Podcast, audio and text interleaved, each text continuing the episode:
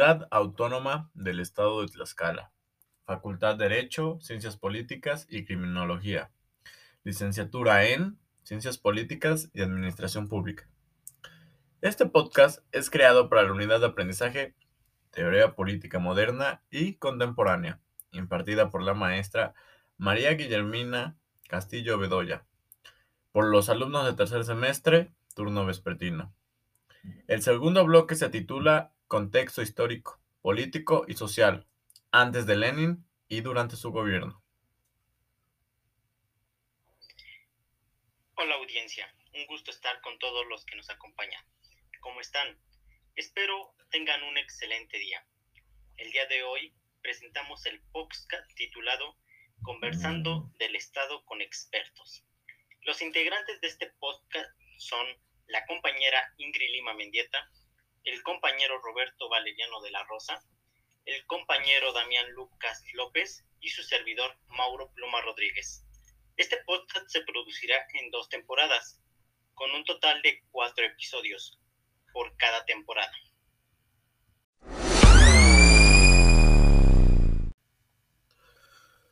Hola, ¿qué tal?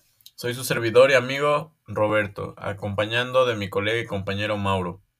Nos encontramos en nuestro segundo podcast, que esperemos sea de su total agrado.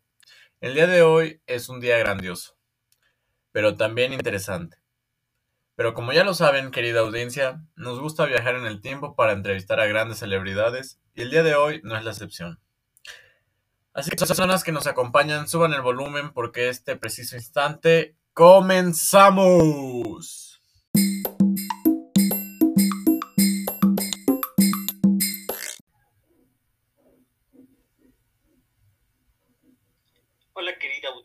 Como mencionaste compañero Roberto, el día de hoy viajaremos en el tiempo, pero no lo haremos solos. Lo haremos en compañía de una gran historiadora. Sus investigaciones nos ha interesado demasiado y enhorabuena aceptó nuestra invitación. Para estar aquí con nosotros, bienvenida historiadora Ingrid Lima. Hola, buenos días a todas y a todos los que nos escuchan a través de las plataformas digitales. Buenos días Roberto y Mauro. Quiero agradecerles por haberme invitado a su programa. Es un gusto el poder estar con ustedes y compartir algunos conocimientos que espero sean de gran utilidad. Disculpen mi impaciencia, pero ya estoy ansiosa para conocer a la celebridad de la que tanto me han hablado. Cuéntenme acerca de él. No te preocupes, Ingrid. No con más ansias. Compañero Roberto, pláticanos acerca de esta celebridad que el día de hoy nos hace el gran honor de estar presente en nuestro gran programa. Por supuesto que sí, Mauro. La celebridad que tenemos el día de hoy nace el 22 de abril de 1870. Se trata de un personaje muy histórico del siglo XX que provoca opiniones ambivalentes. Fue un líder revolucionario ruso, arquitecto de la Unión Soviética, y su primer líder desde 1917 hasta 1924. Se trata de una figura política tanto idolatrada como odiada. Por una parte, se le acuña ser el precursor de una Rusia socialista, pero de otra se le acusa de ser el padre de los terrorismos de Estado por sus métodos de represión de masas. Estoy hablando del señor Vladimir Ilich Ulyanov, mejor conocido como Lenin. Bienvenido, señor Lenin. Hola a todos, ¿cómo están? Gracias por la invitación. Espero resolver sus dudas y que se sientan en confianza para preguntarme cualquier pregunta que yo con mucho gusto responderé todas y cada una de ellas. Muchas gracias, señor Len. Como mencionó mi compañero, usted considerado como villano, pero también como un héroe. Para mí, eso es algo muy curioso. Pero cuéntenos un poco acerca de usted, en específico en su contexto social y político que ocurrió en su época y que por tales motivos repercute en el Estado. Sí, por supuesto me encantaría responder esas preguntas. Pues para comenzar, yo nací en el seno de una familia educada, en un lugar llamado Ulyanovsk, en 1870. Cuando yo era joven, estudiante de Derecho, hubo un suceso que me marcó de por vida. Ustedes se preguntarán, bueno, ¿cuál es? Ese suceso fue la ejecución en la horca de mi hermano mayor en 1887. Él fue culpado de ser un activista de izquierda en contra del imperio de los zares Y entonces a partir de ese suceso yo comienzo un camino intelectual en el que me empapo de ideas radicales de izquierda. Yo abrazo las ideas de Marx, me agradan y posteriormente desarrollo mi propia corriente de pensamiento, el leninismo. Pero Nicolás II me desterró del país. Interesante, señor Lenin. Al menos en lo personal, yo desconocía que usted había sido exiliado de su país. Pero con ello me surge una pregunta. Mm, ¿Qué sucesos ocurren antes de su mandato que lo orillan a planear la revolución rusa? Muy buena pregunta, Roberto. Verás, Rusia a comienzos del siglo XX se ahogaba en una profunda crisis social y política. El hambre del pueblo, la indignación contra la familia imperial, como lo mencioné antes, el reino de los zares, la guerra ruso-japonesa de 1905 y finalmente una desastrosa participación rusa en la Primera Guerra Mundial. Y todo esto lleva a la ira del pueblo. Se desata, pero bueno, cabe aclarar que aunque el mismo pueblo ostenta el poder en 1917, faltaba un líder que lo dirigiera. Así que yo regreso a Rusia y lideré y lidero la denominada Revolución de Octubre, que pues obviamente no se trató más que nada que de un golpe de Estado. Claro, y con ello se acabó 200 años de dinastía imperial. Pero lo que aún no me queda claro es la manera en la que usted lleva a cabo la revolución rusa. Por favor, cuéntenos un poco acerca de eso. Claro, claro, Mauro. Te contaré un poco acerca de las causas que llevaron a la revolución rusa, pero para ello es importante mencionar que hubo tres tipos de causas, las sociales, las políticas y las económicas. Con respecto a las causas políticas, Mm, Rusia era una base gobernada por una monarquía absoluta. Entonces, como se mencionó antes, pues el imperio de los zares. Esta monarquía era absoluta y despótica, donde la voluntad del soberano denominado zar, es decir, único rey, era considerada como legítima, es decir, no podía contradecirse. Y por consecuencia, este soberano tenía un poder ilimitado. No tenía que rendirle cuentas a nadie, ni nadie podía decirle algo de esta manera podríamos asumir que su gobierno era de forma arbitraria. Como se mencionó, pues obviamente sus acciones, sus libertades no tenían consecuencias. Además de esto, pues no respetaba las libertades y opiniones de sus súbditos. Señor Lenin, con respecto a las causas sociales, podríamos asumir que la división social de Rusia era una completa desigualdad en donde se podía notar dos clases sociales muy marcadas. Por una parte estaba la nobleza, que estaba encabezada por el zar, o sea, el gran rey, junto con la aristocracia, quienes eran los que gozaban de derechos y libertades. Tenemos el proletariado después, en donde se estaba integrado por lo que eran los obreros, los campesinos y los trabajadores, y estos estaban hartos de que sus libertades no se tomaran en cuenta para nada y entonces pues se provocaba el descontento excesivo por parte del pueblo. Claro, historiadora Ingrid. Precisamente las causas sociales son la columna de la Revolución rusa, porque los trabajadores exigían disminución en las horas laborales y que también se les reconociera sus derechos, lo que llevó a una Rusia a pasar de un estado feudal a un estado industrializado que le permitiera competir a Estados Unidos. Es cierto, compañero Roberto, pero señor Lenny, me gustaría decir las causas políticas esperando que usted me corrija o me diga si estoy en lo correcto. En las causas políticas todo se resume en la guerra con Alemania, quien es el principal enemigo de la Primera Guerra Mundial, y se dice que es el principal causa por la horrible y espantosa participación de Rusia, todo resumido en constantes derrotas. Claro, estás en lo correcto, Mauro. Como se mencionó anteriormente, la participación rusa en la Primera Guerra Mundial no fue nada más que puras derrotas, una horrible y espantosa participación que harta a la gente, vive en miedo, pero vaya que están informados y eso me agrada mucho. Pues muchísimas gracias, señor Lenin, pero ya que sabemos los hechos que acontecieron antes de la revolución, ahora pues nos gustaría o quisiéramos saber los hechos que, ocurrieron durante su mandato. Sí, por supuesto. Creo que es un tema fundamental de este podcast y claro, te lo voy a resumir en cinco aspectos principales que yo llevé a cabo durante mi mandato. entre los cuales primeramente voy a destacar la paz entre Rusia y Alemania. Esta fue una promesa que yo le hice al pueblo para aliviarlo de la exhaustiva guerra que los tenía temerosos, que los tenía llenos de ira y que pues, por consecuencia no nos dejaba vivir en paz. Pero esto trajo como consecuencias que perdiéramos territorios entre Polonia y Ucrania. Yo creo que es algo de lo que sí me arrepiento. Perdimos Polonia, perdimos Ucrania. El segundo aspecto, eh, por la economía comunista, ya que los bolcheviques le quitaron la tierra a los nobles para dársela a los campesinos. Eh, ya aquí ya vemos un notable cambio durante mi mandato.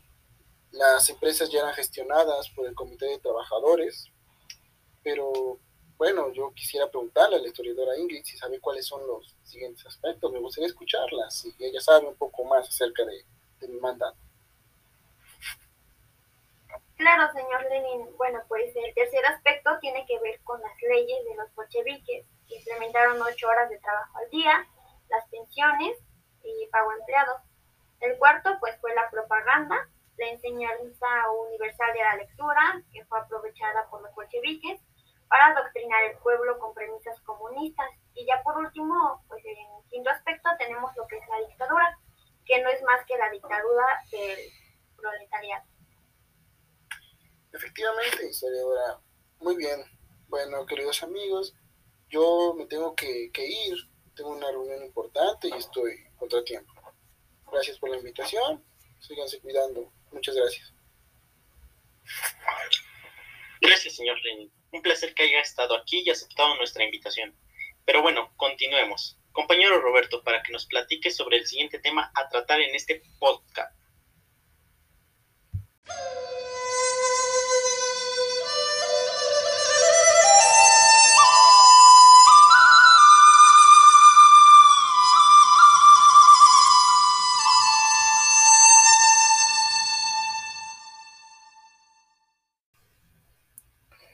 Querida audiencia, ha llegado el momento de presentar a una historiadora de talla mundial, que el día de hoy nos hablará acerca del Estado moderno.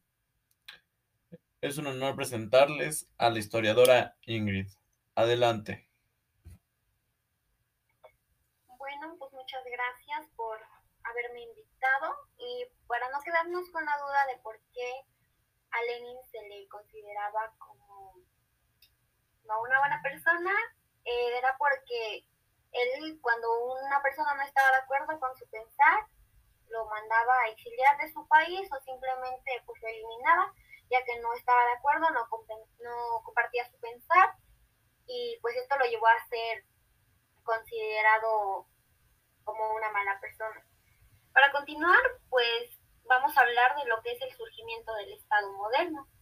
Entonces, pues podemos decir que el Estado moderno surgió entre los siglos XVI y XVII, cuando los reyes aprovecharon una crisis del feudalismo, esto para retomar su poder, y su proceso de surgimiento se fue acelerando en el Renacimiento, con profundas transformaciones en los mecanismos del gobierno y en el ejercicio del poder. Pues este proceso estuvo respaldado por la burguesía, la clase social que se fue fortaleciendo con el tipo de Estado. Entonces el Estado moderno poseía de identidad, estaba organizado, estructurado y era formal. También era reconocido políticamente por esto y el poder estaba centralizado. Entonces, historiadora Ingrid, me surge una pregunta. ¿Qué cambios va haciendo en el Estado moderno con el paso del tiempo? Bueno, pues el surgimiento del Estado moderno es una consecuencia de las crisis económicas, políticas, así como sociales, que enfrentaron la población occidental durante la Baja Edad Media. Entonces, este momento histórico se distinguió por una serie de transformaciones que permitieron el desarrollo del comercio, el crecimiento de las ciudades y el nacimiento de lo que es la burguesía. Esta nueva forma de organización mantuvo los privilegios de la aristocracia feudal, que conservó su poder político, pero la figura del rey centró la mayoría de los poderes. También se amplió el conocimiento científico y técnico, así como que se descubrieron nuevas rutas y territorios trascendentes y renovaron las artes y la concepción que los seres humanos tenían del mundo.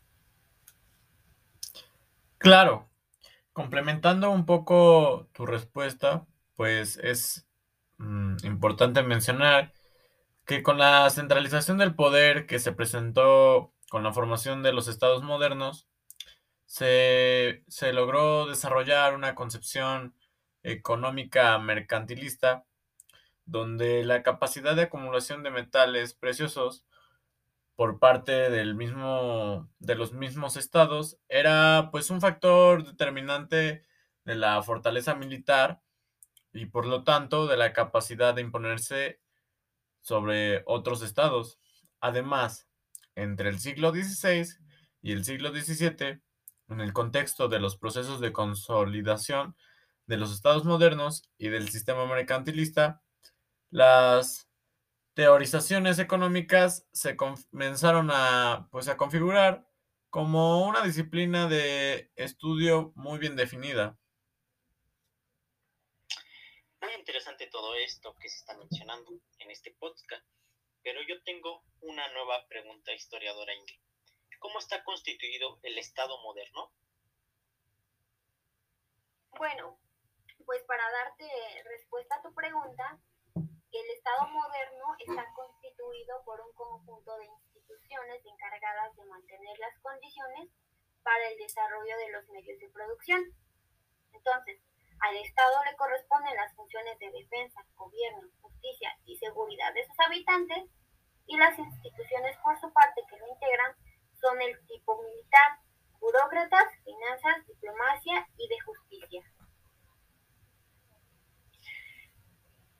Bueno, historiador Ingrid, por último, hablemos acerca del Estado moderno en la actualidad, para concluir este programa. El estudio es completamente suyo para cerrar con broche de oro.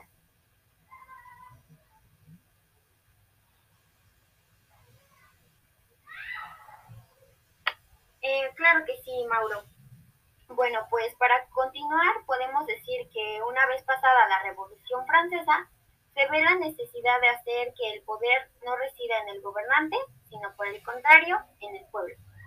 Es allí donde nace una de las principales características del Estado moderno, es decir, lo que ya conocemos nosotros como soberanía. Esta soberanía no reside en el gobernante, sino por lo contrario, reside en el pueblo. Y entonces lo que se tiene de la soberanía es la piedra angular sobre la cual se encuentran los cimientos de lo que es el Estado moderno. Desde este punto entonces empiezan a desarrollarse las demás características de este concepto de Estado, las cuales podríamos decir que son soberanía, independencia, institucionalización política, separación del poder político del religioso y la despersonalización del poder.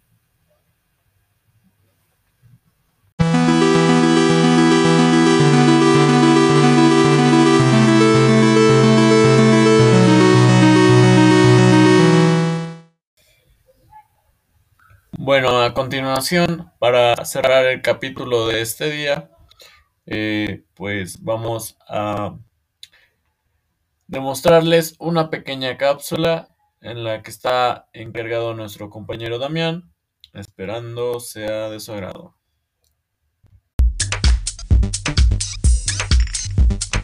Tres. Hola, ¿qué tal? Soy su amigo Damián. El día de hoy estoy con ustedes presentándonos una cápsula. Lenin, el héroe o villano de Rusia. Bueno, como se mencionó en todo este podcast, Lenin fue un luchador social que pasa por diferentes aspectos políticos sociales, entre los cuales los principales son quitar al reino de los Ares precisamente del poder, ya que estos eran una monarquía absoluta y despótica. En pocas palabras, no les importaba en absoluto los ciudadanos, entonces Lenin, a partir de los diferentes hechos que va ocurriendo en su vida, se empieza a involucrar en las ideas de Marx.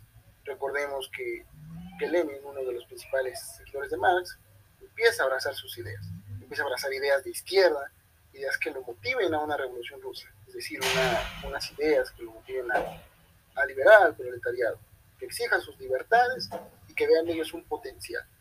Pero aquí surge la pregunta, ¿es un héroe o es un villano? Se le considera héroe por una parte, ¿no? Por, ser precursor de la Revolución Rusa, una revolución que libera al proletariado de, esta monarquía de los zares. Y recordemos también que, que los zares lo exilian a manos de Nicolás II y que precisamente Lenin va adquiriendo mucha experiencia. Él, su objetivo principal, la libertad del proletariado. Pero claro, ¿no? No siempre se puede ser, digamos, recto. Entonces, aquí surge la pregunta, ¿por qué es villano? ¿Por qué en algunas partes de Rusia se le considera como un villano total? Bueno, eh, Lenin, a tres años de su, de su mandato, forma una policía secreta llamada la Checa.